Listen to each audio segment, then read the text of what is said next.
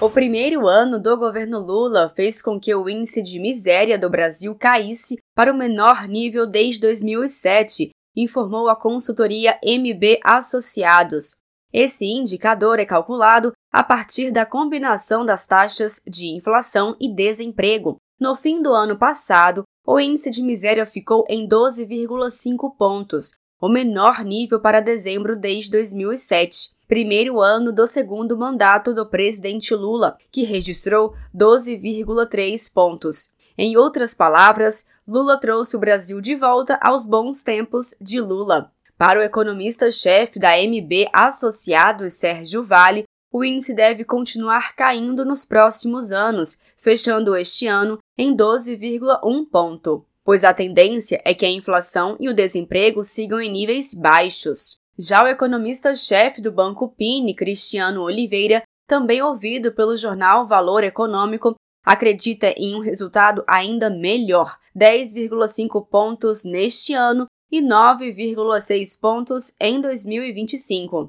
Elegemos o Lula para mudar a vida do povo e os resultados começam a aparecer, disse o deputado federal Lindbergh Farias, do PT do Rio de Janeiro, ao destacar os dados positivos da taxa de desocupação e o aumento no número de trabalhadores e trabalhadoras ocupadas. Olha, a gente elegeu o Lula para mudar a vida do povo. E a gente sabe que o Lula entrou, teve que arrumar casa, mas os resultados começam a aparecer. Saiu o número do desemprego, nós tivemos o menor desemprego nos últimos oito anos. Chegou a 2015, menos 7,4%. Isso é uma vitória. A gente tem que divulgar o que o Lula está fazendo. Houve um aumento no último trimestre de 1 milhão 615 mil trabalhadores empregados. Aumentou também a renda, pessoal. A renda do trabalhador aumentou quase 4% em relação ao ano passado. O ministro da Secretaria de Comunicação Social da Presidência da República, Paulo Pimenta, destacou as ações realizadas pelo governo Lula para trazer dignidade ao povo brasileiro. Eu acho que gente superou todas as expectativas. Aprovamos o novo marco fiscal, a mudança da política de preços da Petrobras, né? começamos a, o processo de redução da taxa de juro, começou a entrar em vigor né? a, o novo valor do salário mínimo, o aumento da isenção da tabela do imposto de renda, e a população começou a sentir né, essa diferença.